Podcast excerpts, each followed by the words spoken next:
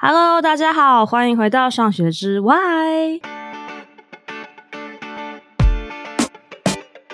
为其实我之前跟大姐姐在聊天的时候呢，我们其实聊了蛮多关于可以用什么管道进入工程师的领域，然后还有其实大姐姐那时候跟我分享了很多，以你自己，因为你已经面试很多人的角度来看，然后这些人有什么样的差异？因为我们那时候其实有整理出，在美国其实有很多不一样的，应该说学制嘛，或是一些方法，其实你都可以成为一个 engineer。那可能以前在台湾，我们会觉得说，哦，我一定要去念大学四年。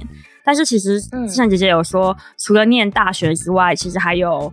有一些叫 boot camp 的一种一种 program，就是学习的资源可以用，你也会有一些证书，然后其实也可以自学的方式去进入呃成为工程师。那蛮想问大姐姐说，你要不要稍微介绍一下你，你可能有看过哪些方式，其实都可以进入工程师的管道？如果是在海外公司的话，通常来当工程师的，通常有大概三个管道。那一个是就是本科系的，像我是就是大学是念 computer science 本科系的。那另外一个是他转。职业，他可能本来是啊、呃、设计师，然后他是专门设计网站的，他就越来越觉得说对写程式这个东西很有兴趣啊，想要转职的时候，他可能就会去所谓的 boot camp，然后 boot camp 它长短不太一样，可是像我认识的人，他是去。念了八个礼拜的 bootcamp，毕业以后拿了个证书，就开始搞工作了。嗯，然后他们跟本科系学习的东西不太一样的点是说，我们本科系学习的是想法，就是这些问题要怎么想，要怎么解决。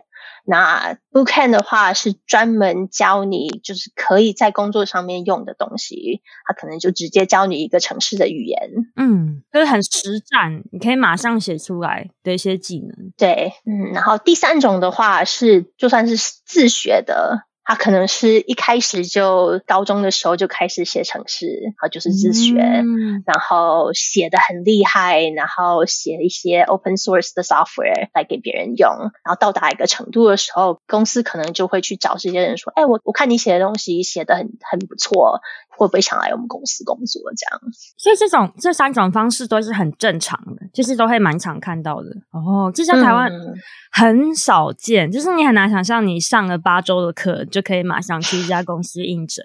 就是管理者可能就会对你有很多的质疑啊，就会觉得说，哎，那人家人家念了四年，你念八周这样子。哎，那大姐姐，如果以你自己是面试者的角度，你会怎么样去看这三个？不同的应征者，嗯，我觉得要看他们应征的是什么什么样的职位。嗯，就是如果你今天是想要进来的是 Junior Intermediate 的话，那他的实战经验，我其实没有那么在乎。哦，就是我已我已经知道他的实战应该没有那么厉害了。然后只要他是很有潜力，就是他的个性很好，或者是他的想法很好的话，我就可以接受这个人。这样听起来好像是就是大学本科好像比较吃香，会吗？因为想法的训练比较多。嗯。理论的训练比较多，嗯、对，我觉得 bootcamp 的话，它其实比较难进一些大的公司或者是人很多的公司。那可能一开始做的一两个工作可能会是比较小的，或者是比较辛苦的一些职位。然后可能要先挑好你要做前端还是后端，因为他教的东西就是实战的东西，那你你就只能拿你实战的经验出去给人家看。嗯，然后通常在这些 bootcamp 里面，他们都会做一些 project。那你在这个面试的时候，可以拿这些 project 出来给人家看。嗯、那你如果今天你只有 JavaScript project 的经验的话，那你不太可能拿得到你 backend developer，就是后端工程师的这个职位。嗯嗯，对，姐姐刚刚讲到一个很重要的，就是其实在念大学本科的时候，我们会几乎每个都会学到。大概后端 database 的概念，你一定也会学到，然后很多演算法 algorithm 也会学到。那 frontend 其实比较没有学，但是大概都会知道说那个结构是怎么样子，就是 coding 要想的结构，还有一些嗯比较数学面的一些要解决问题的方法，其实都大部分都会学。可是就像大姐姐说的，如果你是要选 bootcamp 的话，因为你只有八周。基本上一个 bootcamp 它会直接设定好说这是 for front end 还是 back end 的的一个学程，所以其实你在去念书之前，你要了解，甚至很适合听这个节目，你要了解 你到底对哪一哪一个 position 有兴趣很重要。如果你选错了，你可能要就是你你要补强就会很困难啊。如果你去 front end 的课程，然后你之后去应征 back end 的位置，就会应该成功率蛮低的。应该是说，你今天如果 bootcamp 选的是前端的东西，那你大概第一份工作就只能做前端的。嗯，可是你进去这家公司以后，你想要转后端也不是不可能啊。嗯嗯嗯嗯嗯嗯，对，嗯对啊。可是你一进去要直接进后端就，就就不可能的事情。嗯，那你念本科系的话，你就比较有多的选择。了解，对，哎、欸，所以这样大姐姐给我们开辟了一条新的道路。就应该说是第一份工作的话，就是必须要比较是照你学的东内容是什么，你就要参照那个去选工作。一开始，但是其实进去之后，我觉得我我自己在欧美公司看到比较好的是，其实他们比较尊重你的职涯选择，所以很多进去大公司之后，其实你想要转换跑道都是可以去换的。我觉得台湾可能有点不太一样，但没关系。如果大家有想要做这样的参考的话，比如说你也是要转职的人，或是你比较想要从比较实战的角度去认识 computer science 的话，感觉你可能去 bootcamp 是一个蛮好的选择。因为通常会去念 bootcamp 的人都是中间转职位的人，啊、嗯，可能是本来就已经的专有专业，可能本来在做会计，做了几年以后觉得不是很喜欢的时候，想要转职位的时候做的东西。那你就变成你的职业生涯是从头开始，你从、嗯、从 junior intermediate 再慢慢的爬上去。第一份工作，只要你觉得做得来，我觉得比较没有这么重要，说你要前端还是后端，要是干嘛的。你选一家公司，可以让你比较有宽广的转换跑道的空间是比较好的。嗯，那大姐姐想问你，有遇过自学的面试者吗？或是进入你们公司、你们 team 的人吗？比较少一点，因为通常自学的人都是我们去找他。哦。他自己就过得很好了，就是他很本身就很厉害，这样 本身就很厉害。通常就是我们去找他。那有一种状况我看过的是，他可能是自己学。他自己可能已经也开公司了，自己也做得很开心，然后可能做做做做做做到一个地步，他觉得说，我想要跟其他的工程师交流，我想要学一点我自己学不来的东西，嗯、他才想要进公司。这个我碰过。诶、嗯，那大姐姐，你觉得就是比如说用这三种方式学习 computer science 的人，嗯、他们可能嗯进去公司之后要去补强的东西会不会很不一样？比如说自学者，他会不会在理论上？其实我不太确定，可能有些人理论也很强，嗯、但会不会一般来说是 coding 比较强，但理论比较不好？嗯，我觉得他们从 bootcamp 进来的人，他进入第一份工作，我觉得是还蛮容易的。可是你就可能要找一些比较小的公司，或者是就是你跟你学的东西非常相像的公司，进去的时候还 OK。可是你等到想要转到可能 senior 的时候，你可能会碰到一个关卡。因为到那个时候，你变成沟通能力需要很重要的时候，你只有实战的经验，你没有办法用理论方面来说服别人的时候，就是会缺一点东西。嗯嗯嗯嗯，尤其是你。到那个 senior 的角度的时候，你可能做的东西就不是只有你专业的前端或者是后端，你可能跟所有的人都需要沟通的时候，你你的专业能力就比较重要。嗯，本科系的话就正好是相反，你可能是想法想法已经出来了，然后可是你的实战经验就是不太够。嗯，然后进去的时候，你可能自己要稍微念一点书，或者是稍微去学一下你你今天需要用的程式。通常大家都是很快就可以上手这样。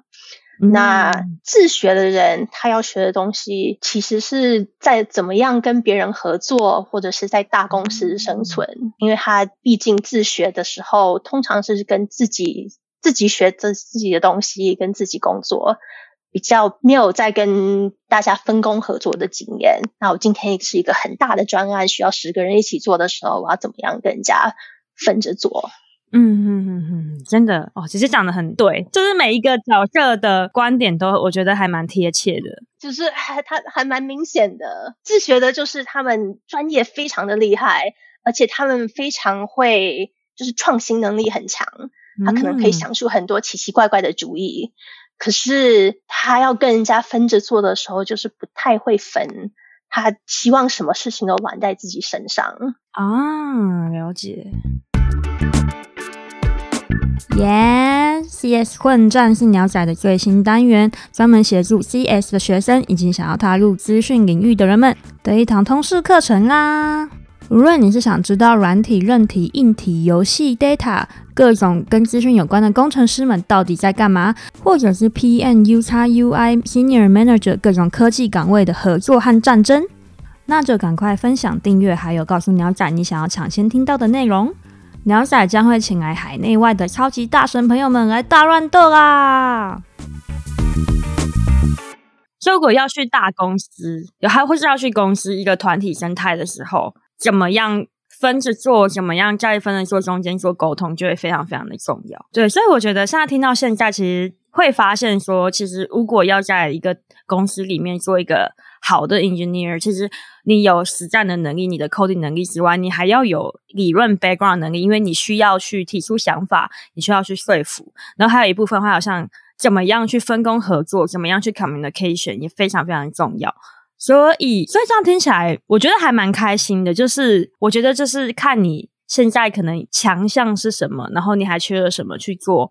补强，然后你就可以去选择可能目前最适合你的一条路。比如说你，如果你现在要学习，你可以自己去想说，哦，我实战能力不好，或是哦，我理论能力不好，那你可能就可以去想说，哎，我可能可以去自学 bootcamp 或是本科都可以。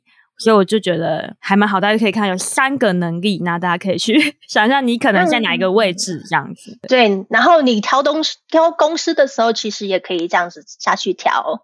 就是你今天缺少的是什么能力？嗯、哪一家公司其实可以给你这些训练的机会？你专业能力很够了，那你会希望这家公司的制度规划好一点，他的职业规划好一点，可以能够帮帮助你继续上去。然后会有一些就是会教你要怎么样沟通的资源。那如果小很小很小的公司啊，可能没有这些资源，可是他给你很多机会可以做乱七八糟的东西。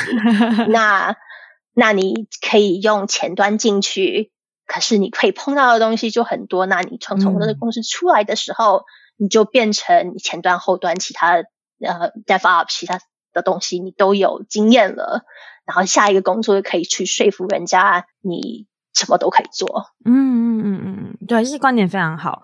所以呃，所以大家找工作的时候，不用单纯去可能用职位或是用。呃，薪水，对，其实可以学到什么，公司的类型是什么，真的很重要。就你的职涯才会一直越、嗯、越滚越，你的能力会越来越丰满吧？这样，就就就就这样走下去。嗯，你每个阶段需要的东西都不太一样，这样。想说今天其实大姐姐分享了蛮多，比如说到底升职的方向是什么，然后其实有听到其实有两个大分支，一个是比较一直往技术值去走，那另外一个话是走以管人为单位的，就是是管理执行 manager，但是可能以前在台湾传统是并在一起的，但其实现在很多。嗯，海外的科技公司他们是会是分流分两边，那也给就是大家去走可能比较适合自己的能力、适合自己个性的选择。所以其实大家，嗯，如果你也尝试要，或是你已经是 engineer 的话，你可以开始去思考说，哎，那我现在到底比较适合做什么事情？然后大姐也说了很多，要有领导能力、沟通能力等等，其实是 manager，这些你就是往上升。以 manager 和 staff engineer 都非常重要的能力，然后也有去分享说，诶，如果我现在想要踏入 CS 领域，那有一些不同的学习方式，那可能不同学习方式出来之后，你进入公司，你要做的考量，你要做的进修又很不一样。大姐姐不知道最后你有没有还不懂 CS，可是她知道她有兴趣，然后想要进。公司里面像这样升职，如果以你自己的过来人的经验，你可能会想要给他们什么建议？比如说要去思，你觉得比如说影响最你最深的，可能要去思考哪些关键点，才能够让你的职涯是符合你人生的目标这种感觉？因为我觉得最重要的是你要了解你自己的个性，跟你想要的是什么。嗯，就像说什么样的个性的人其实都可以吗？都可以，还是我必须变成某个个性？不用，不用。有我应应该是说，有某一些个性的人，他在这个工作上面可能会比较顺遂，比较、嗯、比较容易。就是大部分人都是长这个样子，所以你的工在做工程师这件事的路上就非常的简单。嗯、那你如果不是那个个性的人，你可能就会比较难一点。可是你不是那个个性的人的话，就变成是你，你就是跟人家不太一样，所以人家做不来的事情你做得来。你上升的阶段，你可能就会比较累一点，因为大家不知道怎么样去 appreciate 你这种个性、这种角色，那你可能就挖比较久一点。嗯，就大家因为你太特别了，所以还要衡量你的时候，就会大家也会不是比较不知道要要怎么快速的衡量你的能力。对，或者是或者是你碰到什么关卡，想要问问大家说有什么意见，有什么可以帮忙你的地方的时候，他大家也没有什么意见，因为大家也没有碰过你像这样你这样子的人，或者是他能够给你的意见，就是你变成这种个性的，你就会、哦、一切就很 OK 了。可是你，你如果碰到这种状况的时候，你的自信心又不够的话，你就没有办法坚持你想要做的的自己的角色。所以，我觉得你了解自己是第第一个非常重要的事情。嗯，你是什么样的人？你在什么样的环境里面是学习会最快速的？然后尽量把你想要进的公司跟你你适合的环境。陪在一起，然后要有自信。嗯嗯，差很多，有自信差很多。要相信自己。对，我可以完全可以理解。哎，这完全就是我们上学之外很想要传递的，就是认识你是谁，然后相信你自己，然后打造出属于就是适合你的环境，一个会正一直让你正向成长的环境。所以其实不论在你是哪一个职位，就像是工程师这个听起来非常技术的职位，其实要做到这件事情也很重要，因为每个人其实都很独特。有点深奥吗？不会不会，我觉得很棒。大姐姐人生职涯的心得吗？嗯，算是吧，因为我觉得我也是一个独角兽，就是 跟大家长得不太一样。然后在这个职涯上面跌跌撞撞了很久，然后也是好不容易碰到一个伯乐，才把我的自信心提升上去，说哦，其实这样做也可以，我不用改变我的个性去。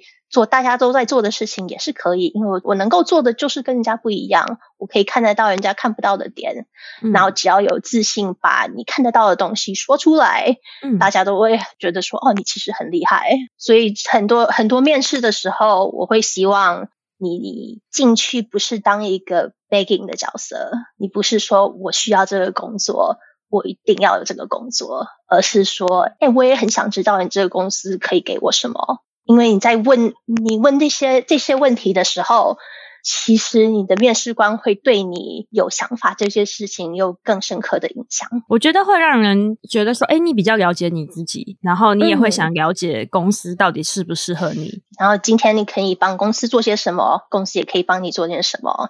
你两两方向都有的话，大家都会做得很开心。好，我觉得是太棒了。而我觉得这也是我后来在面试的一个态度，因为以前会觉得说，哦，有好像要去。